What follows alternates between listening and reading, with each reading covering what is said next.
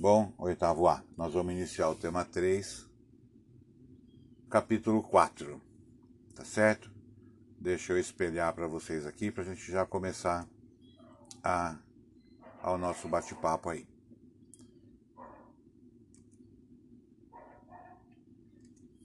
Bom, tá todo mundo com o livro?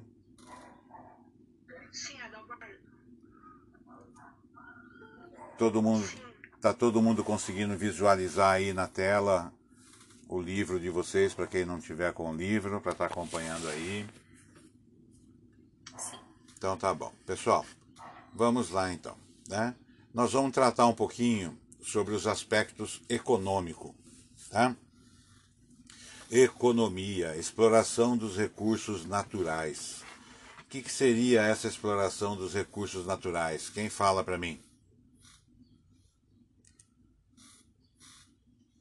Exploração. Extrativismo? Hã?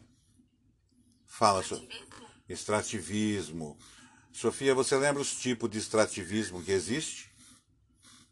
Vegetal, Vegetal, mineral, mineral. Falta um. eu só, eu só lembro que eu acho que ele é de seres vivos, alguma coisa assim. Isso. Isso. Animal? Animal. Muito bem, tá? Então vamos lá. Vamos conversar um pouquinho então sobre isso daí. Vegetal, mineral e animal, né? O que, que nós temos aí? Vegetal é quando a gente extrai madeira, né, da natureza, tá? Quando o Juan fecha seu microfone, tá aberto. Quando a gente extrai madeira, né? Animal, quando a gente pratica a caça, a pesca, tá? E o mineral, quando nós extraímos aí produtos naturais, né?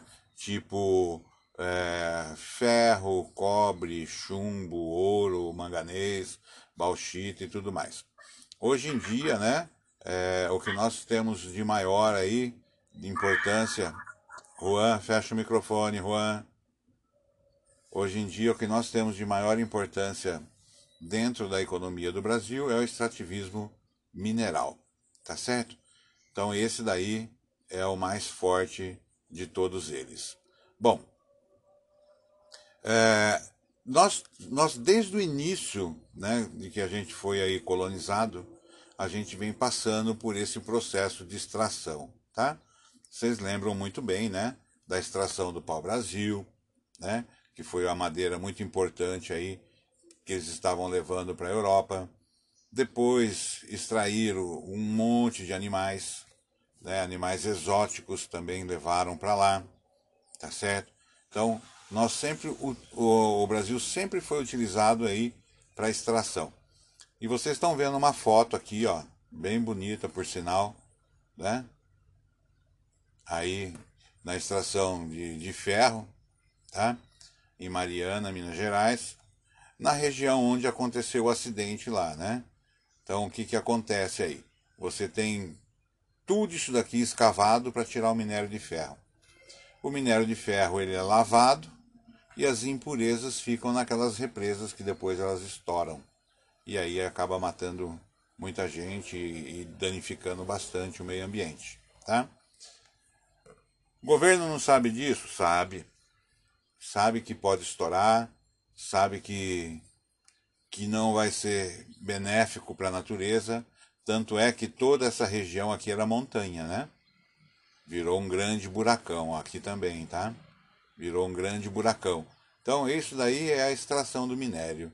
Quem extrai o minério geralmente são empresas multinacionais, né?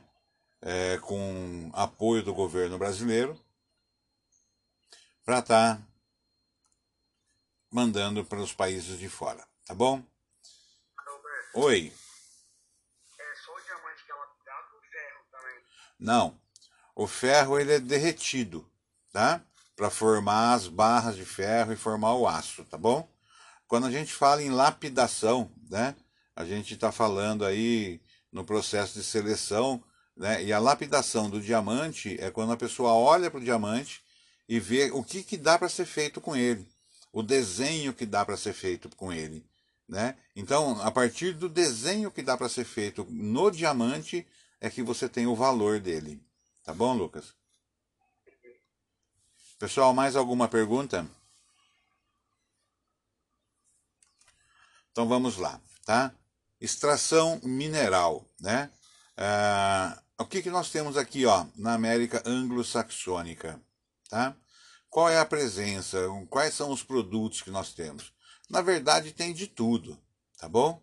Mas quais são as principais? Então tá aqui, ó, né? Petróleo, carvão, ferro, urânio, gás natural, tá? Então grifa isso daí. Então a gente não pode falar assim, né? Ah, o Brasil ele é pobre, mas ele tem todos os minérios.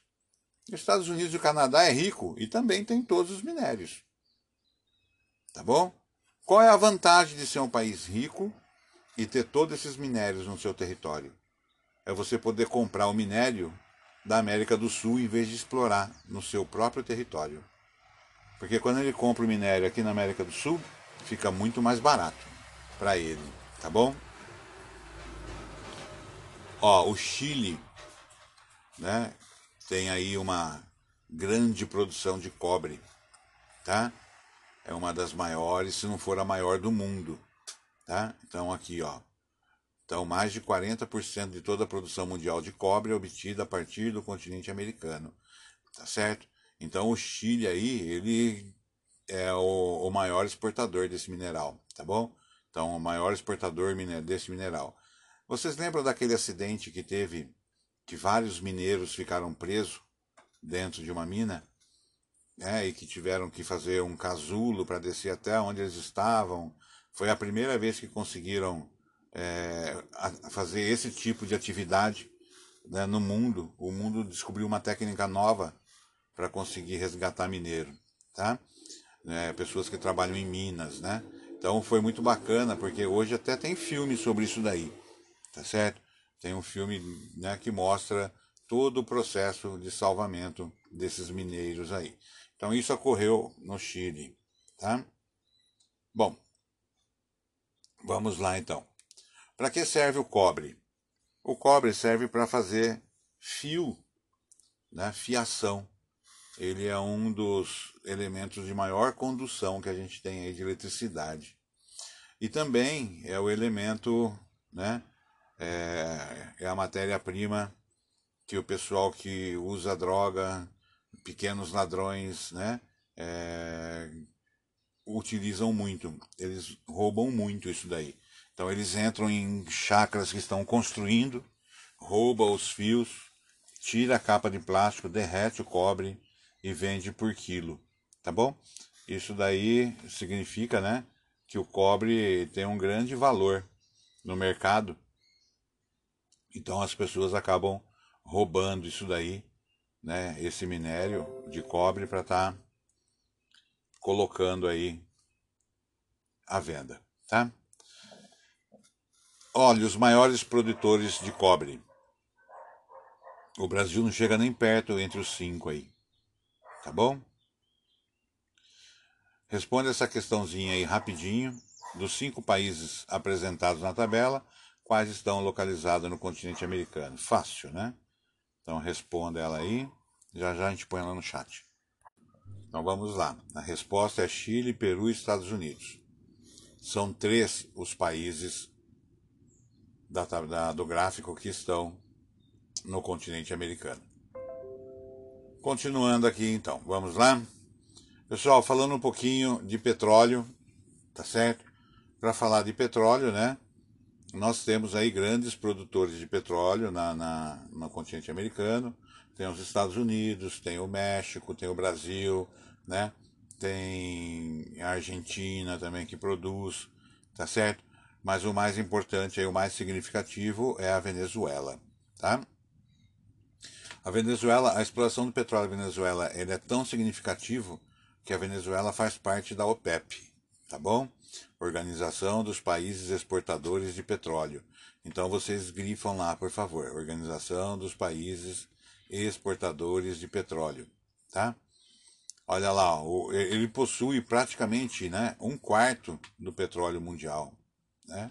25,5% das reservas de petróleo bruto entre os países membros. Tá certo? Então vamos lá.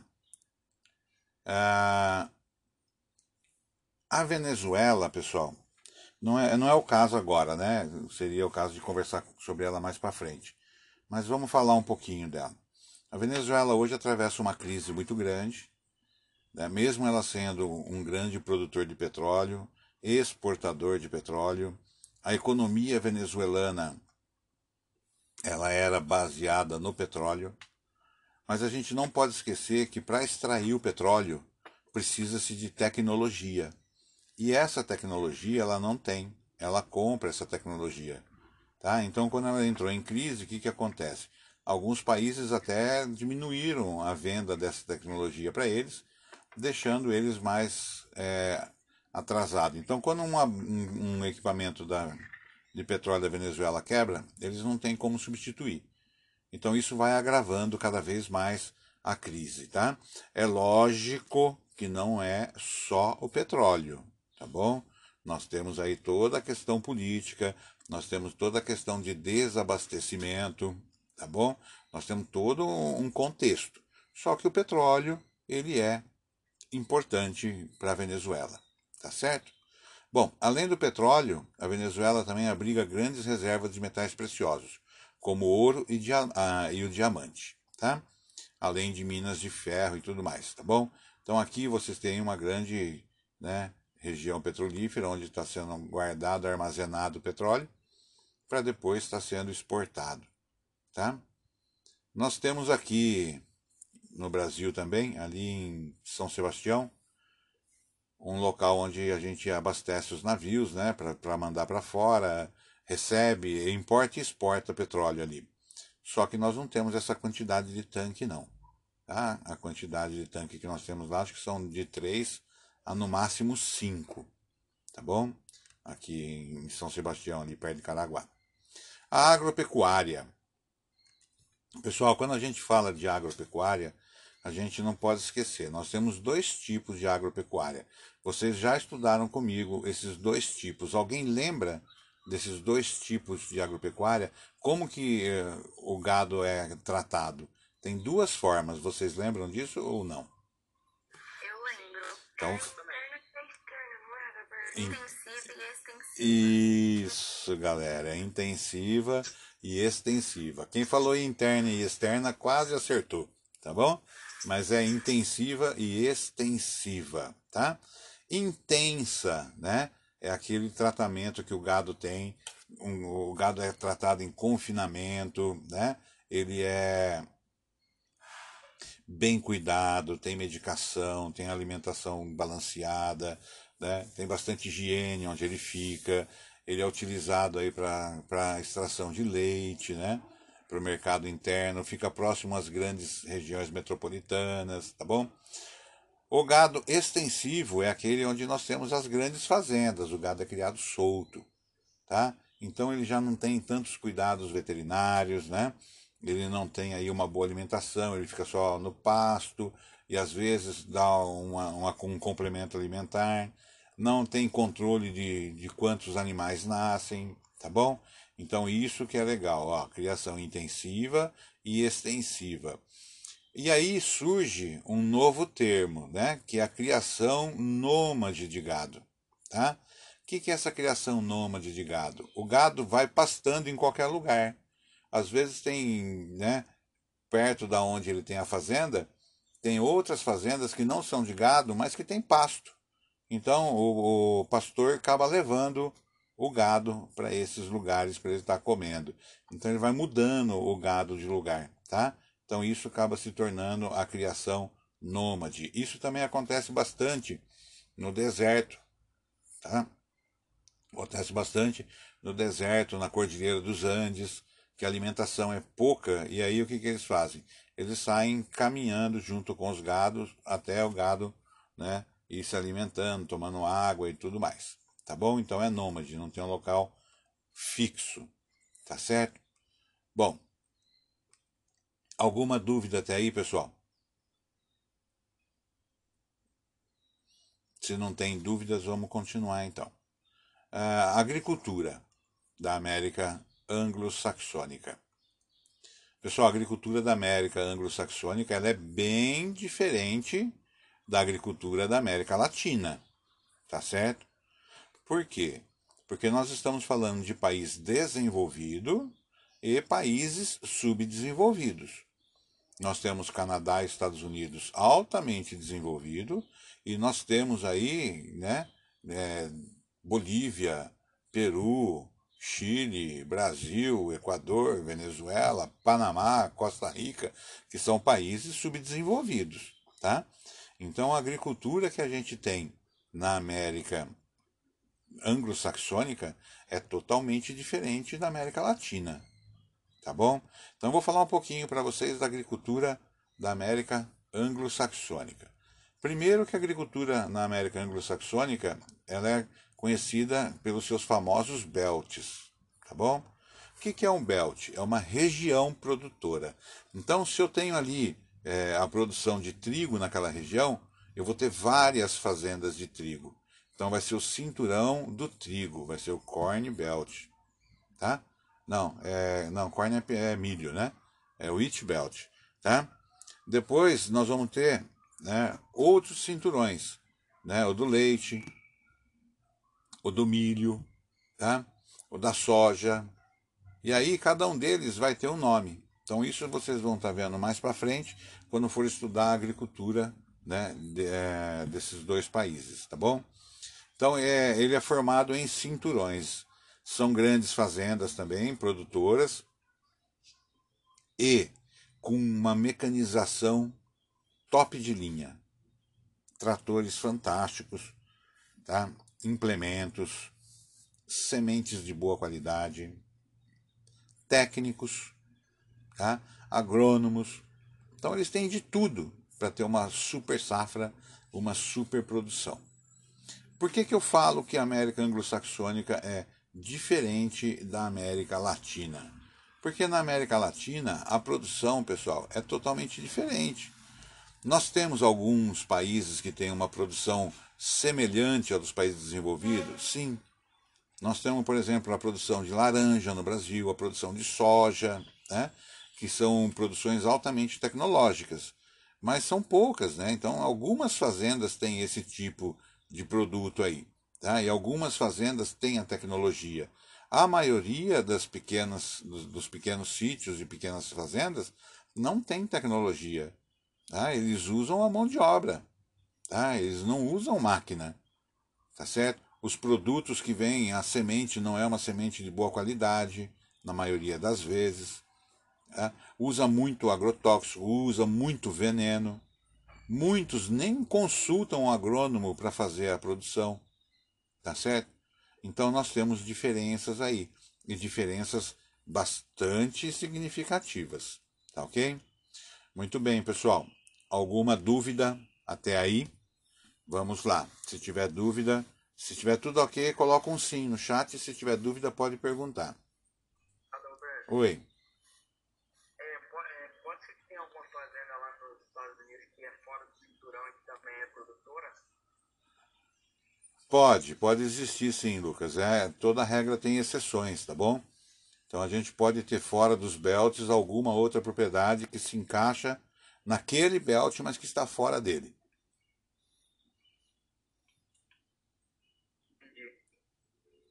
Mais alguma pergunta, pessoal? Tenha vergonha não, manda bala. Tranquilo? Então tá. Então vamos voltar para lá. Indústria. a indústria, para a gente conversar a indústria da América anglo-saxônica e América Latina, acho que não dá nem para conversar, né? Tá? A diferença é tão grande né, de um para o outro, que a gente se vê aí até numa região, uma, numa situação difícil, tá bom? Mas vamos lá. A indústria norte-americana, ela surgiu, né, no nordeste dos Estados Unidos, na região dos Grandes Lagos. Então, no período de pós-colonização americana, aquela região foi se tornando a região industrializada né, da, dos Estados Unidos, onde teve aí a cidade de Detroit, Chicago, Nova York, Boston, que são cidades que vocês já ouviram falar muitas vezes, né? E ficou conhecido como cinturão de manufatura, né? Ou Manufacturing Belt, tá? Então, esse, essa é a região, região dos Grandes Lagos dos Estados Unidos. Fica na divisa com o Canadá, na parte nordeste. Então, se vocês imaginar, vocês já vão saber. É a única região que tem os Grandes Lagos, tá certo? Bom, só que os Estados Unidos ele vem desenvolvendo, né? Ele não ficou só nessa região nordeste. Os Estados Unidos teve a marcha para o oeste, né? Ele colonizou de leste a oeste o seu território. Então ele tem os dois oceanos, o Oceano Atlântico e o Oceano Pacífico. E nessa, nessa conquista de território, após a Segunda Guerra Mundial, os Estados Unidos começam a levar suas indústrias para outros lugares dentro né, do, do, do, do seu território. E aí nós vamos ter o quê? Nós vamos ter o Sunbelt, tá? que é o cinturão do Sol. Tá bom?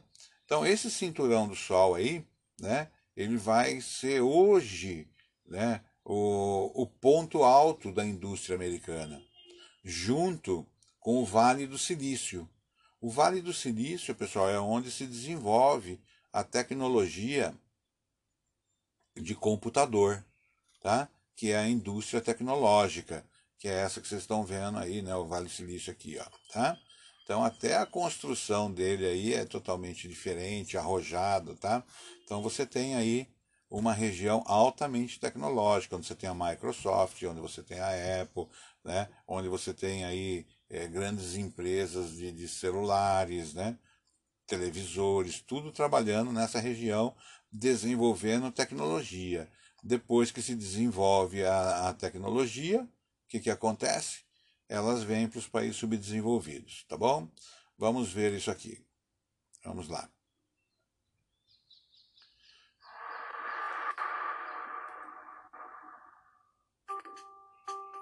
Estados Unidos, na Califórnia, está localizado um dos mais importantes tecnopolos do mundo, o Vale do Silício. Essa região concentra empresas de tecnologia da informação e computação que integram pesquisa e inovação às suas estratégias de negócio. Mas quais foram os fatores que fizeram com que o Vale do Silício surgisse nessa região e não em outro lugar do mundo?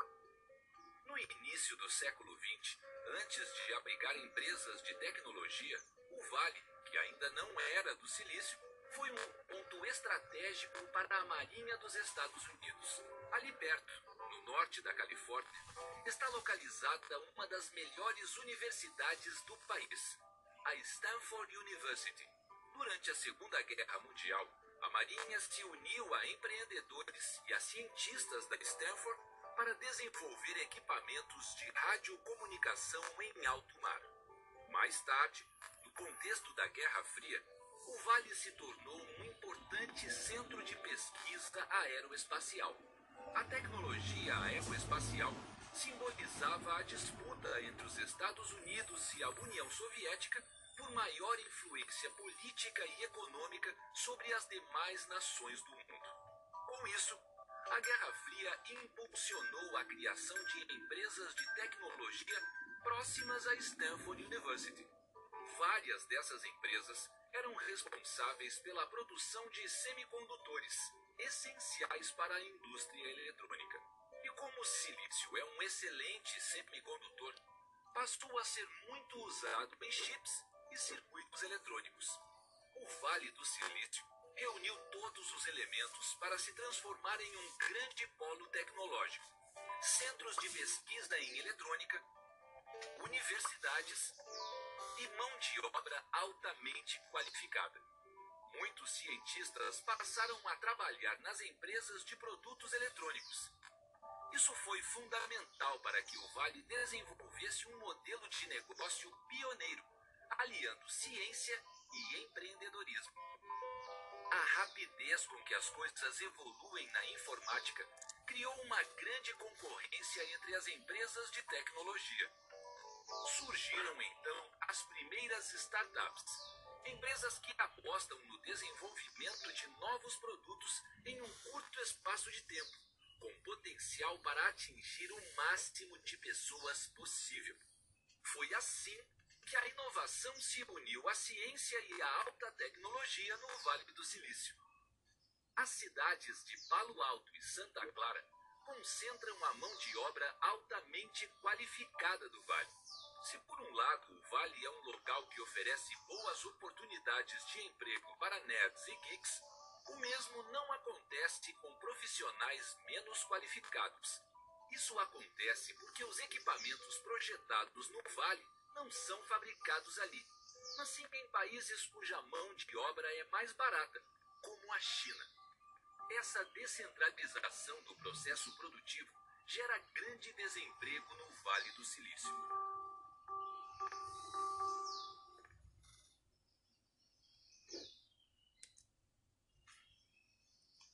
Bom, pessoal, isso daí, né, é o Vale do Silício. Alguém tem alguma pergunta sobre ele? Alguma dúvida? Oi, Lucas. você falou que várias empresas trabalham no mesmo lugar, tipo Apple, Microsoft, que é no Vale do Silício. Sim. É, não tem, e não tem tipo, concorrência assim dentro do, do Vale do Silício? Espera um pouquinho. No mesmo vale, tá bom? Não na no mesmo prédio, essas coisas não. Cada um tem a sua empresa. Cada um tem sua empresa. E a competição nos países desenvolvidos é a alma do negócio. Tem que existir concorrência, tá bom? Não, não. Eu, aquele círculo lá é só um exemplo, tá bom? Mas não é que todo mundo fica junto no mesmo prédio, não. Cada um tem a sua empresa. Mais alguma pergunta, pessoal? Tá tranquilo? Tá todo mundo entendendo? Coloca um sim ou não aí pra mim. Todo mundo colocando. Quero ver se tá todo mundo assistindo aula ou se tem alguém que saiu fora.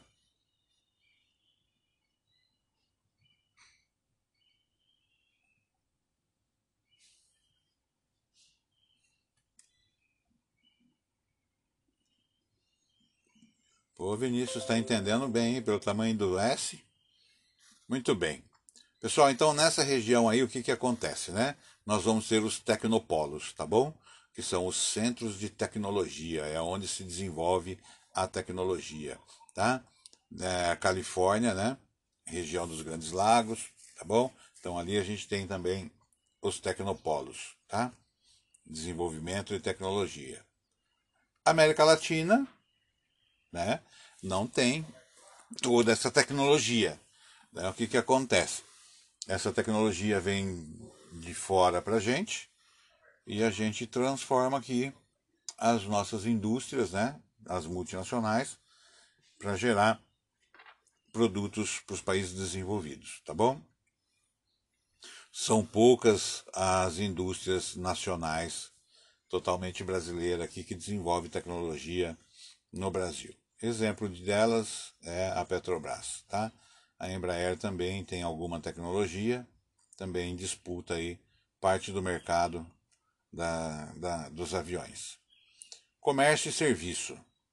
Comércio e serviço, pessoal, é o setor terciário. Né? Vocês lembram disso, né? Tem o setor primário, pessoal que trabalha na agricultura e na extração mineral. Setor secundário, as pessoas que trabalham nas indústrias de construção civil e o setor terciário, a prestação de serviço, né? comércio e serviço. Tá? Os países da América anglo-saxônica, a maior parte da sua população esmagadora trabalha na, no comércio e nos serviços, tá? que é o setor terciário. Nos países da América Latina, nem todos têm a grande maioria né, trabalhando no setor terciário. Nós temos muita gente trabalhando ainda no setor primário, na agricultura e no extrativismo tá bom? Então essa diferença também é marcante aí entre América anglo-saxônica e América Latina. Pelo que vocês podem estar observando, vocês estão vendo que existem contrastes muito grandes, tá? Os contrastes entre América Latina e América Anglo-Saxônica, ele é bem, né, bem diferente, tá? Bom, pessoal, então vamos lá. É, o que, que não entenderam? Que, que gostaria que eu explicasse novamente? Ah, seria bom é, a gente ver de novo esse negócio de setor, porque faz muito tempo que a gente viu. Tá. Então a economia é dividida, Lucas, em três partes: setor primário, secundário e terciário. O setor primário trabalha com agricultura, né, pecuária, tá, voltado ao campo, e também né, no extrativismo mineral, animal e vegetal. Esse é o setor primário. O setor secundário são os trabalhadores que trabalham na indústria, tá? não o pessoal que trabalha na parte é, de escritório, é o pessoal que trabalha no corpo da indústria mesmo, tá? É o que eles chamam de, de pessoal do chão, tá? que trabalha na, na, no corpo da indústria. Então, esses aí são, eh, fazem parte do setor secundário, junto com os trabalhadores da construção civil, né? Pedreiro, ajudante de pedreiro, né? Essas coisas todas aí da construção civil. E o setor terciário, que são as, os prestadores de serviço, né? E o comércio, tá? Então, as pessoas que prestam serviço, dentista, médico, advogados, né? Que prestam serviço e as lojas, tá? Contando também com banco, repartições públicas e tudo mais. Então essa é a divisão dos setores da economia aí. Mais alguma dúvida, pessoal? Imagina. Oi, Rafinha. eu só não entendi porque que, tipo, se você pegar o minério dentro do seu país, vai sair mais caro que você comprar. A mão de obra nos Estados Unidos para extrair esse minério, ele é, ela é muito cara. Então fica mais barato ele comprar o minério dos países mais pobres, tá? Porque a mão de obra, a mão de obra aqui é muito mais barata, tá certo? Oi. você falou que o Canadá e os Estados Unidos, eles têm todos os minérios lá. Só que qual que é o minério que eles, tipo, mais têm em quantidade, assim, eles são mais fortes?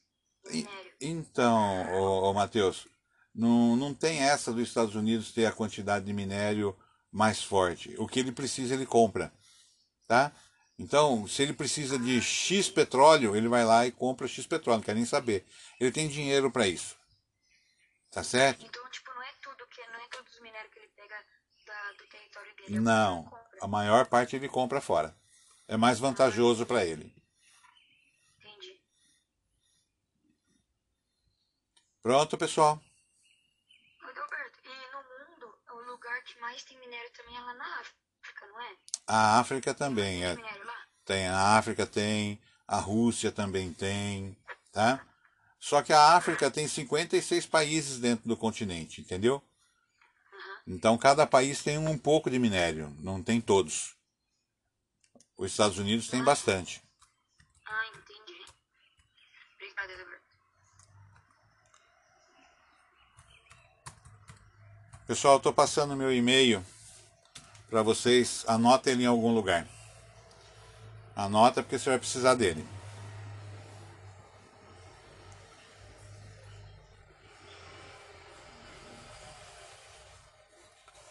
profidal2 arroba gmail.com Nós temos uma atividade aí que vai até o final do livro, tá certo? Essa atividade, é, vocês façam ela, encaminhem para o meu e-mail até amanhã, às 18 horas da tarde, tá bom? Até às 6 horas eu vou estar recebendo as atividades de vocês. Não esqueçam nome, número e série. Eu não tenho só o oitavo A, tá bom? Eu tenho 11 salas aí e tenho mais 13 salas no estado. Então, por favor, coloca o nome, o número e a série para eu poder achar de quem é o trabalho. Tá bom, Cláudia? Não vai mandar Cláudia Nogueira para mim que eu não sei quem é, hein? Não, relaxa. Tá bom, Claudinha? Eu vou mandar o Matheus mesmo. Tá bom, Claudinha? Professor, Fala, Sofia. A atividade é aquelas que estão no meio do livro e tal, tudo. Isso. Não. Ó, as atividades do meio nós já olhamos, tá? Eu já olhei, já vi vocês fazendo, já conversamos sobre. Eu quero essas que nós terminamos o capítulo do tema 4 agora, do final do capítulo até o final do livro. Ah, aquelas que tem uma parada, tem exercício, Isso, isso, capítulo. isso. Tá? Roberto, então só pra entender, uh, a lição que você tá pedindo até amanhã é desses capítulos. É, vou mostrar para vocês aqui, ó, só para vocês saberem aonde nós paramos, né? Nós paramos aqui, pessoal, ó. Não parou aqui? Então, daqui para frente, página 43, vai fazer os exercícios, ó. Tá? Tem o tema 3, tem o tema 4, tem a carta aí que é para ser feito, tá certo? A autoavaliação faz quem quer. E aí termina o nosso livro. Oi. Para amanhã até às 6 horas da tarde. Vocês têm aí 20 horas para fazer. Acho que dá tempo, né?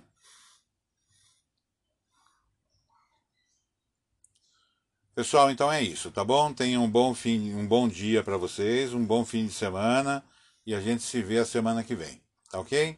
Abraço, fiquem com Deus. Tchau. Tchau, Adalberto. Tchau, Adalberto. Falou, Gabriel. Bom dia pra você.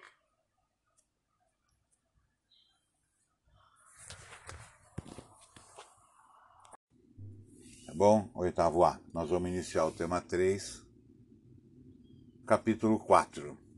Tá certo? Deixa eu espelhar para vocês aqui para a gente já começar a, ao nosso bate-papo aí.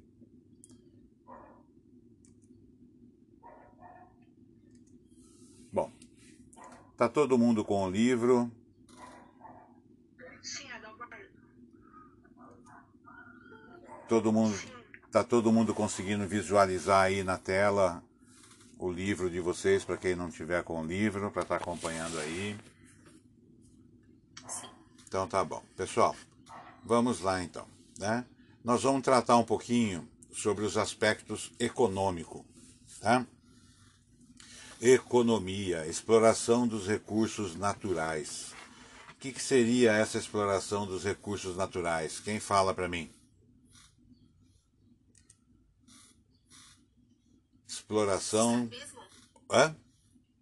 Fala, so... Ativismo? extrativismo. Sofia, você lembra os tipos de extrativismo que existe? Vegetal, Vegetal, mineral. Falta um. eu só, eu só lembro que eu acho que ele é de seres vivos, alguma coisa assim. Isso. Isso. Animal? Animal. Muito bem, tá? Então vamos lá. Vamos conversar um pouquinho então sobre isso daí. Vegetal, mineral e animal, né? O que, que nós temos aí? Vegetal é quando gente extrai madeira, né, da natureza, tá? Quando Ô, Juan, fecha seu microfone, tá aberto. Quando a gente extrai madeira, né? Animal, quando a gente pratica a caça, a pesca, tá? E o mineral, quando nós extraímos aí produtos naturais, né? Tipo é, ferro, cobre, chumbo, ouro, manganês, bauxita e tudo mais. Hoje em dia, né?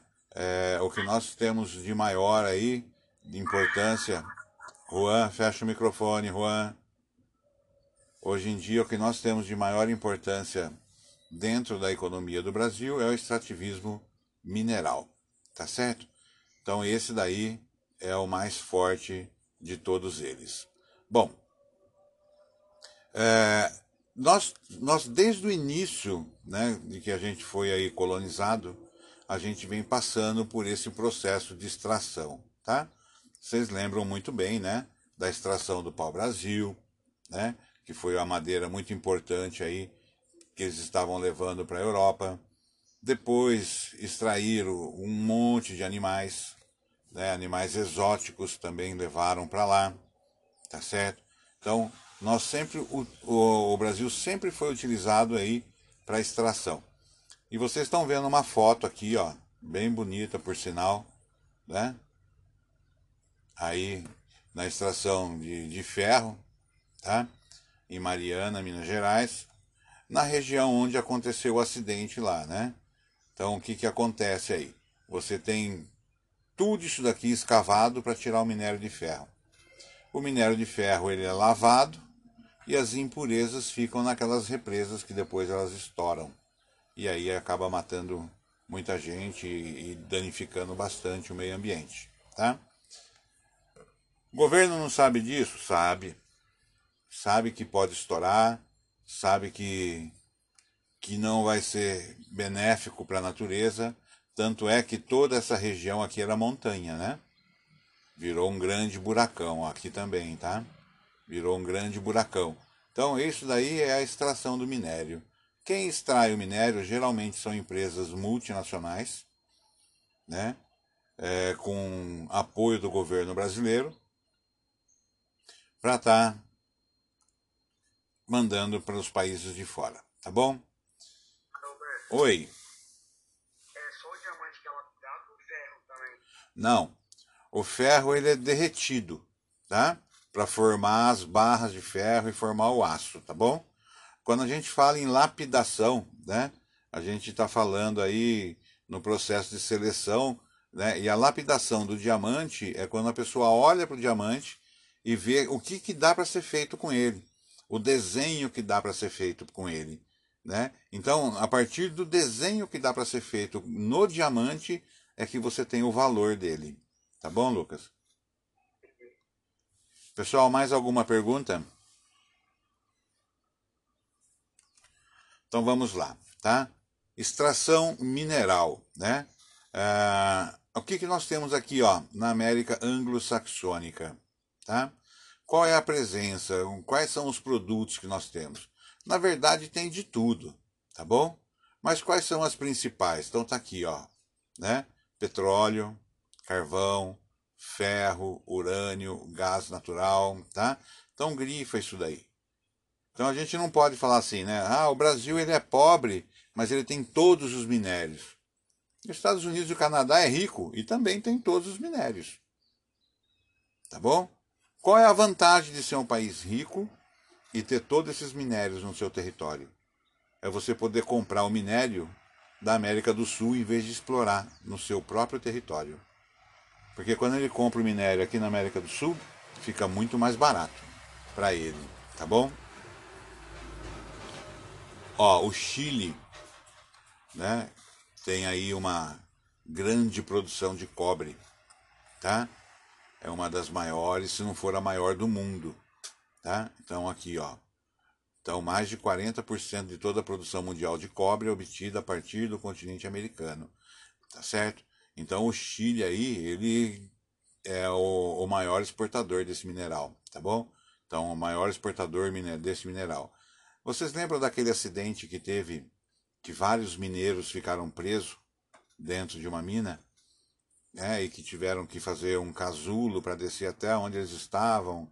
Foi a primeira vez que conseguiram é, fazer esse tipo de atividade né, no mundo. O mundo descobriu uma técnica nova para conseguir resgatar mineiro, tá? É, pessoas que trabalham em minas, né? Então foi muito bacana, porque hoje até tem filme sobre isso daí tá certo?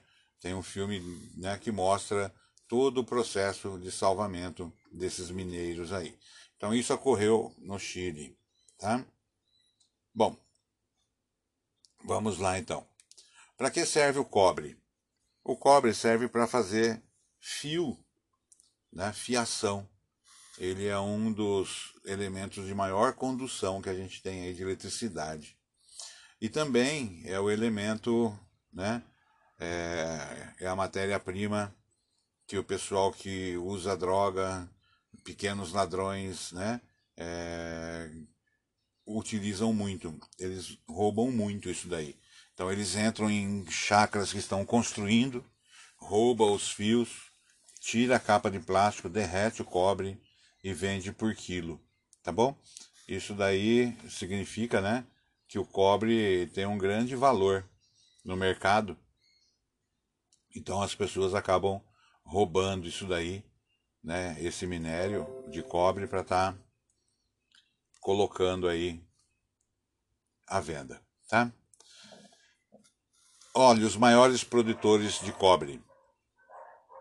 O Brasil não chega nem perto entre os cinco aí, tá bom? Responde essa questãozinha aí rapidinho.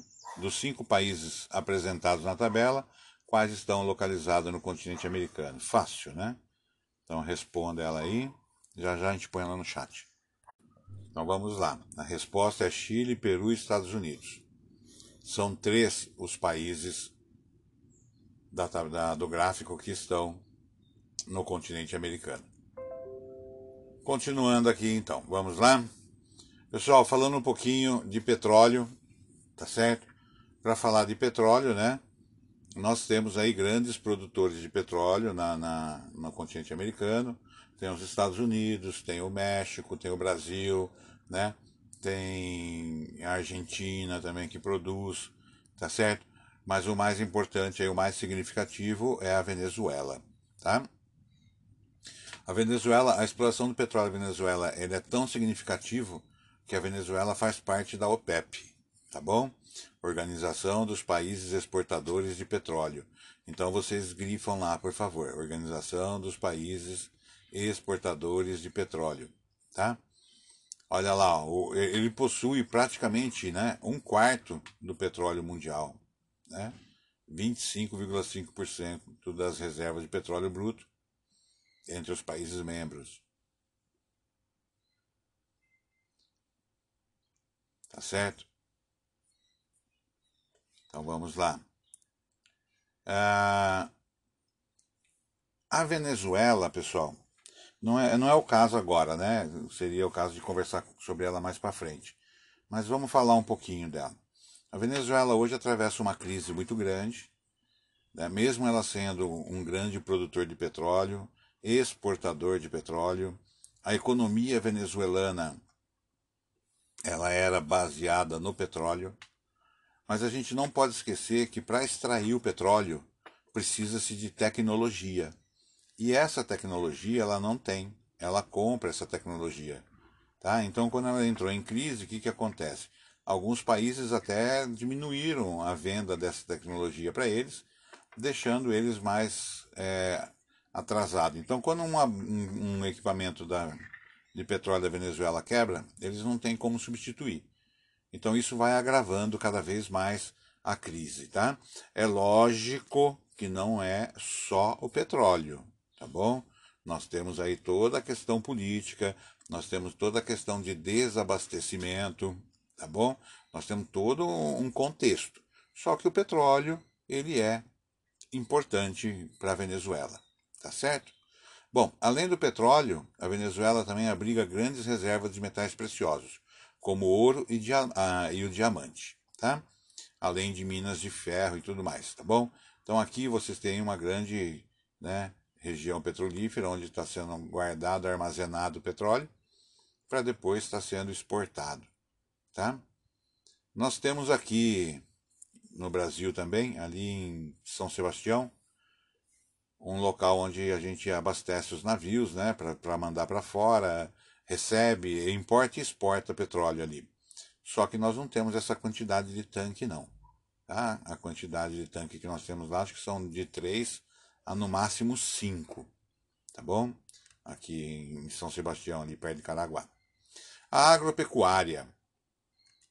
Pessoal, quando a gente fala de agropecuária, a gente não pode esquecer. Nós temos dois tipos de agropecuária. Vocês já estudaram comigo esses dois tipos. Alguém lembra desses dois tipos de agropecuária? Como que uh, o gado é tratado? Tem duas formas. Vocês lembram disso ou não?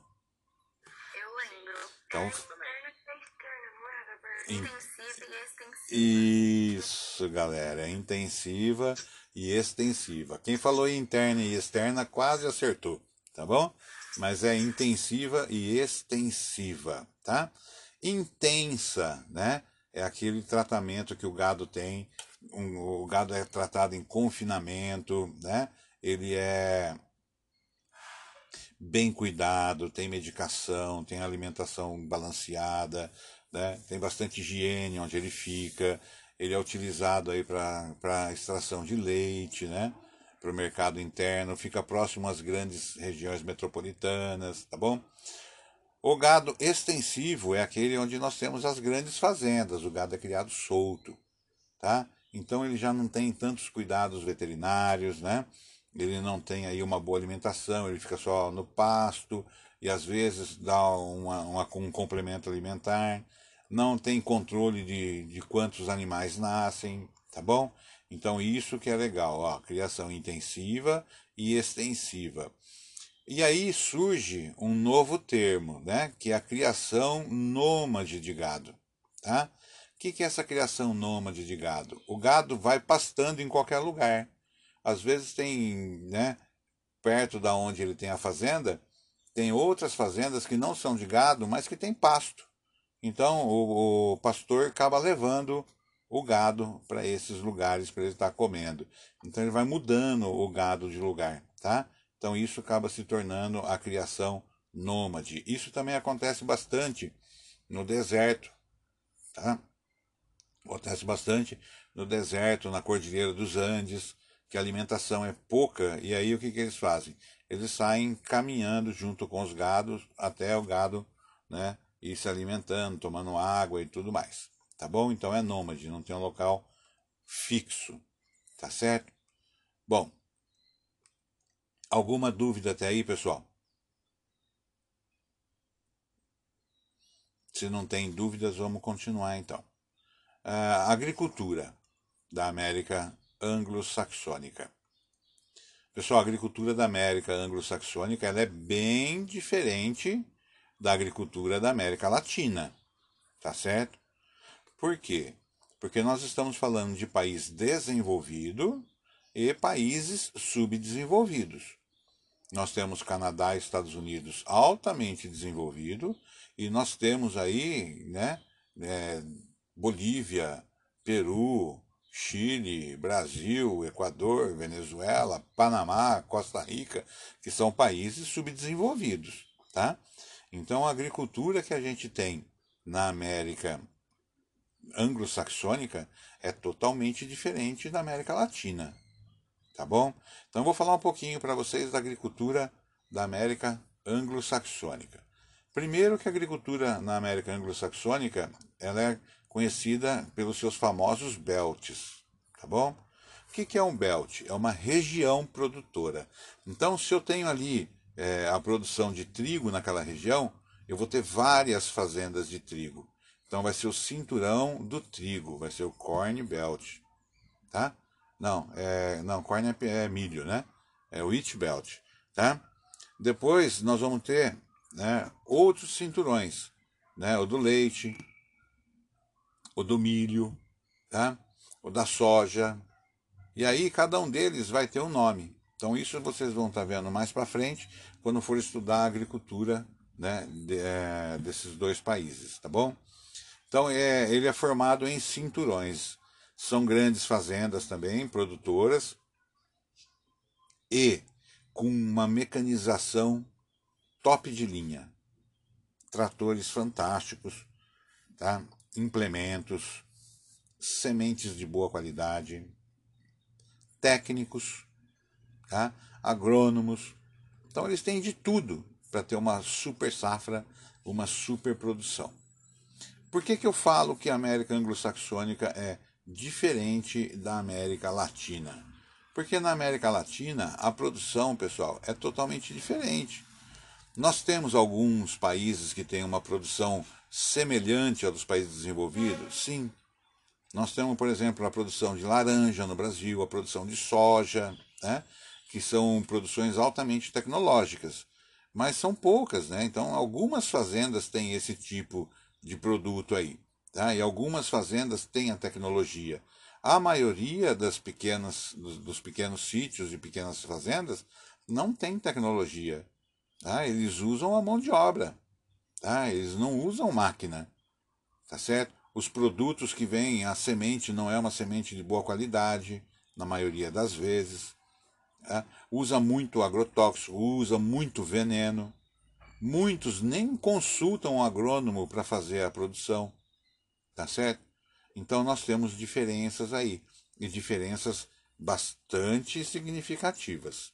Tá ok? Muito bem, pessoal. Alguma dúvida até aí? Vamos lá. Se tiver dúvida, se tiver tudo ok, coloca um sim no chat. Se tiver dúvida, pode perguntar. Oi. é, po- é, pode ser que tenha alguma fazenda lá nos Estados Unidos que é fora do cinturão e que também é produtora? Pode, pode existir sim, Lucas. É, toda regra tem exceções, tá bom? Então a gente pode ter fora dos belts alguma outra propriedade que se encaixa naquele belt, mas que está fora dele.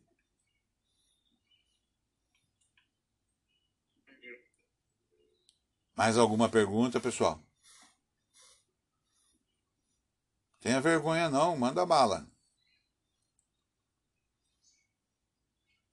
Tranquilo? Então tá. Então vamos voltar para lá. Indústria. a indústria, para a gente conversar a indústria da América anglo-saxônica e América Latina, acho que não dá nem para conversar, né? Tá? A diferença é tão grande, né, de um para o outro, que a gente se vê aí até numa região, uma, numa situação difícil, tá bom? Mas vamos lá. A indústria norte-americana, ela surgiu, né, no nordeste dos Estados Unidos, na região dos Grandes Lagos.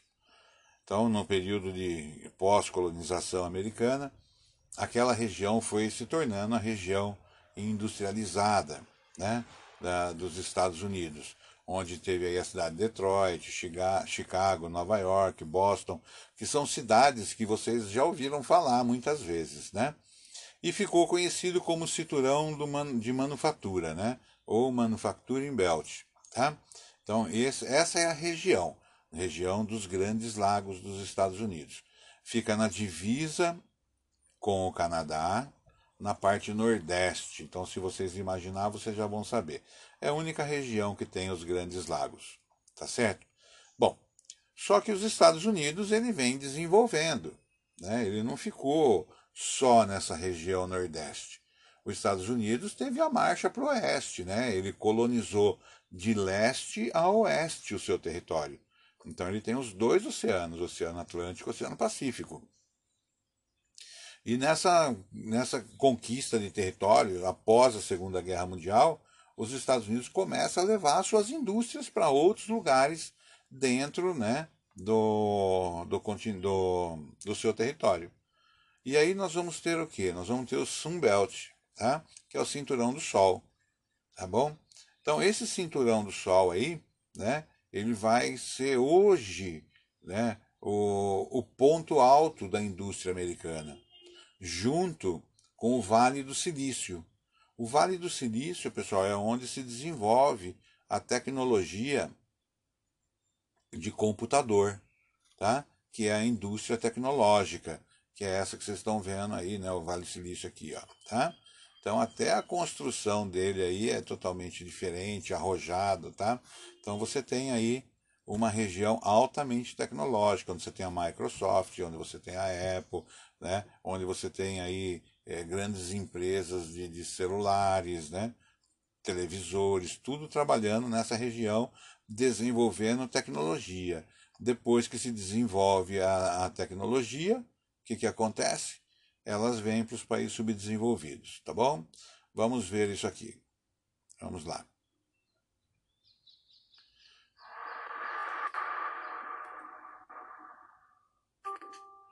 Nos Estados Unidos, na Califórnia, está localizado um dos mais importantes tecnopolos do mundo, o Vale do Silício. Essa região concentra empresas de tecnologia da informação e computação que integram pesquisa e inovação às suas estratégias de negócio. Mas quais foram os fatores que fizeram com que o Vale do Silício surgisse nessa região e não em outro lugar do mundo? No início do século XX, antes de abrigar empresas de tecnologia, o Vale, que ainda não era do silício, foi um ponto estratégico para a Marinha dos Estados Unidos. Ali perto, norte da Califórnia, está localizada uma das melhores universidades do país, a Stanford University. Durante a Segunda Guerra Mundial, a Marinha se uniu a empreendedores e a cientistas da Stanford para desenvolver equipamentos de radiocomunicação em alto mar. Mais tarde, no contexto da Guerra Fria, o Vale se tornou um importante centro de pesquisa aeroespacial. A tecnologia aeroespacial simbolizava a disputa entre os Estados Unidos e a União Soviética por maior influência política e econômica sobre as demais nações do mundo. Com isso, a Guerra Fria impulsionou a criação de empresas de tecnologia próximas à Stanford University. Várias dessas empresas eram responsáveis pela produção de semicondutores, essenciais para a indústria eletrônica. E como o silício é um excelente semicondutor, passou a ser muito usado em chips e circuitos eletrônicos. O Vale do Silício reuniu todos os elementos para se transformar em um grande polo tecnológico. Centros de pesquisa em eletrônica, universidades e mão de obra altamente qualificada. Muitos cientistas passaram a trabalhar nas empresas de produtos eletrônicos. Isso foi fundamental para que o Vale desenvolvesse um modelo de negócio pioneiro, aliando ciência e empreendedorismo. A rapidez com que as coisas evoluem na informática criou uma grande concorrência entre as empresas de tecnologia. Surgiram então as primeiras startups, empresas que apostam no desenvolvimento de novos produtos em um curto espaço de tempo, com potencial para atingir o máximo de pessoas possível. Foi assim que a inovação se uniu à ciência e à alta tecnologia no Vale do Silício. As cidades de Palo Alto e Santa Clara concentram a mão de obra altamente qualificada do Vale. Se por um lado o Vale é um local que oferece boas oportunidades de emprego para nerds e geeks, o mesmo não acontece com profissionais menos qualificados. Isso acontece porque os equipamentos projetados no Vale não são fabricados ali, mas sim em países cuja mão de obra é mais barata, como a China. Essa descentralização do processo produtivo gera grande desemprego no Vale do Silício.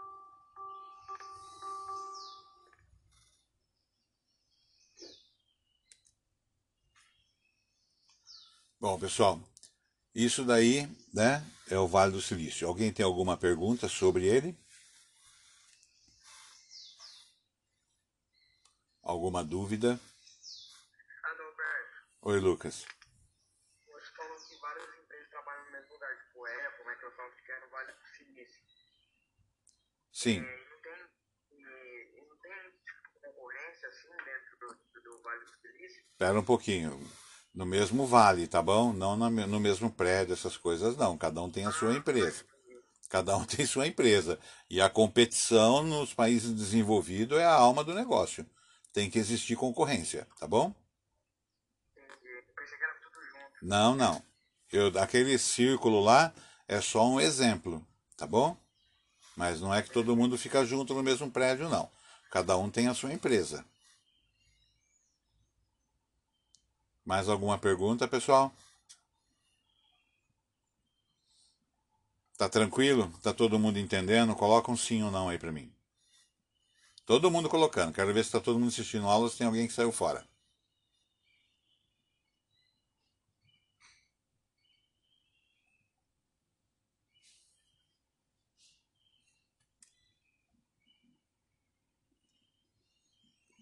Pô, Vinícius está entendendo bem, hein, pelo tamanho do S.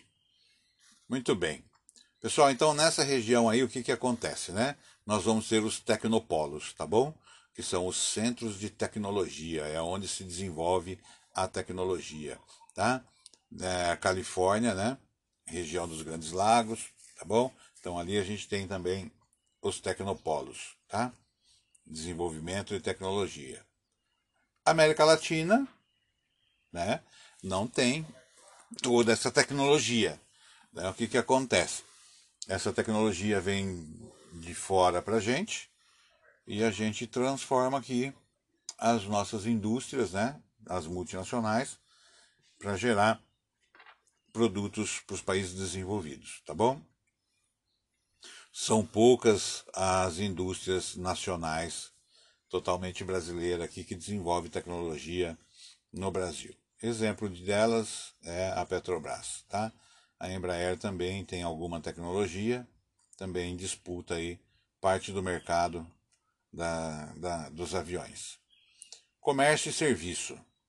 Comércio e serviço, pessoal, é o setor terciário. Né? Vocês lembram disso, né? Tem o setor primário, pessoal que trabalha na agricultura e na extração mineral. Setor secundário, as pessoas que trabalham nas indústrias de construção civil. E o setor terciário, a prestação de serviço, né? Comércio e serviço, tá? Os países da América anglo-saxônica, a maior parte da sua população esmagadora trabalha na, no comércio e nos serviços, tá? que é o setor terciário. Nos países da América Latina, nem todos têm a grande maioria né, trabalhando no setor terciário. Nós temos muita gente trabalhando ainda no setor primário, na agricultura e no extrativismo, tá bom? Então essa diferença também é marcante aí entre América anglo-saxônica e América Latina. Pelo que vocês podem estar observando, vocês estão vendo que existem contrastes muito grandes. Tá? Os contrastes entre América Latina e América Anglo-Saxônica, ele é bem, né, bem diferente, tá? Bom, pessoal, então vamos lá. É, o que, que não entenderam? O que, que gostaria que eu explicasse novamente?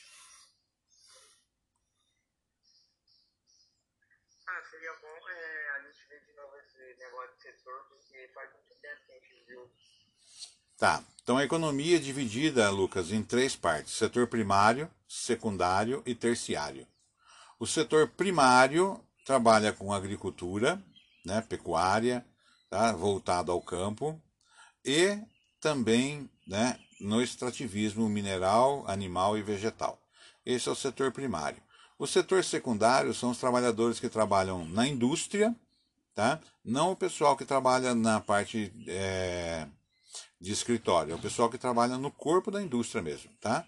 É o que eles chamam de, de pessoal do chão, tá? Que trabalha na, na, no corpo da indústria. Então, esses aí são, eh, fazem parte do setor secundário, junto com os trabalhadores da construção civil, né? Pedreiro, ajudante de pedreiro, né? Essas coisas todas aí da construção civil. E o setor terciário, que são as, os prestadores de serviço, né? e o comércio. Tá? Então, as pessoas que prestam serviço, dentista, médico, advogados, né, que prestam serviço, e as lojas, tá? contando também com banco, repartições públicas e tudo mais. Então, essa é a divisão dos setores da economia aí. Mais alguma dúvida, pessoal? Imagina. Oi, Rafinha.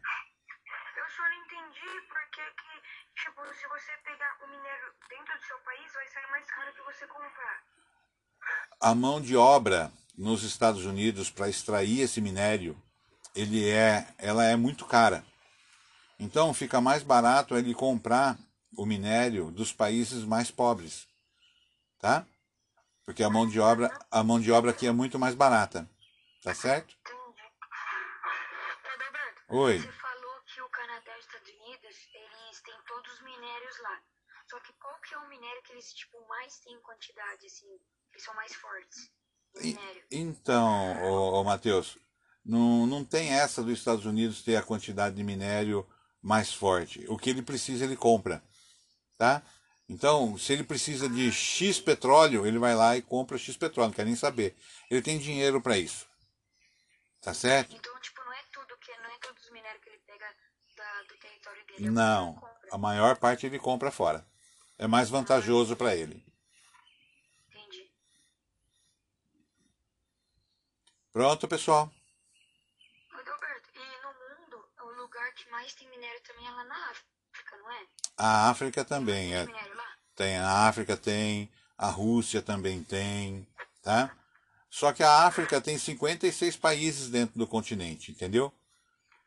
Então cada país tem um pouco de minério, não tem todos. Os Estados Unidos tem bastante. Ah, entendi. Obrigada, Eduardo. Pessoal, eu estou passando meu e-mail para vocês. Anotem ele em algum lugar. Anota porque você vai precisar dele.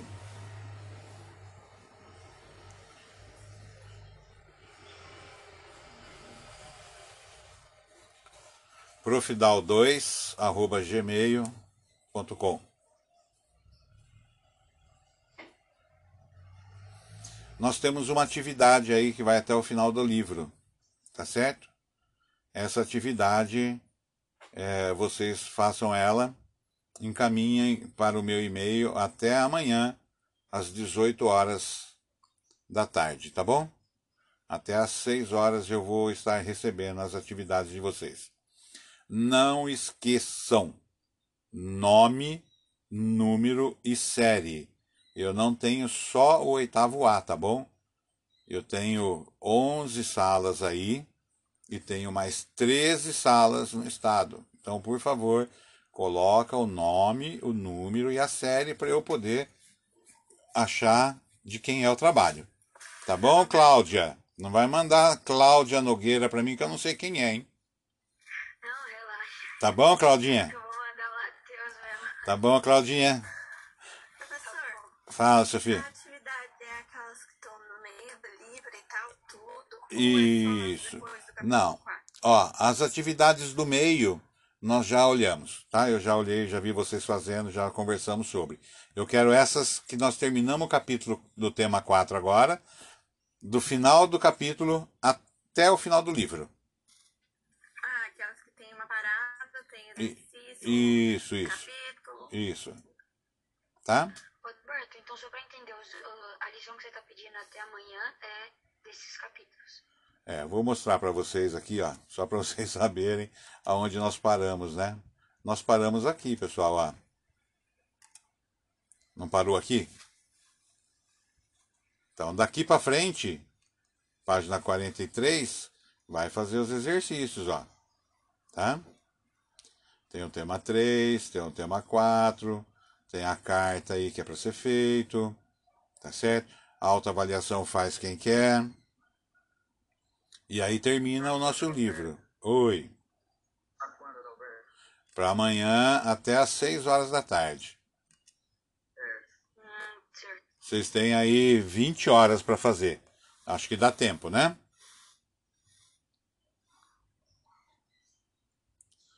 Pessoal, então é isso, tá bom? Tenham um bom fim, um bom dia para vocês, um bom fim de semana e a gente se vê a semana que vem, tá ok?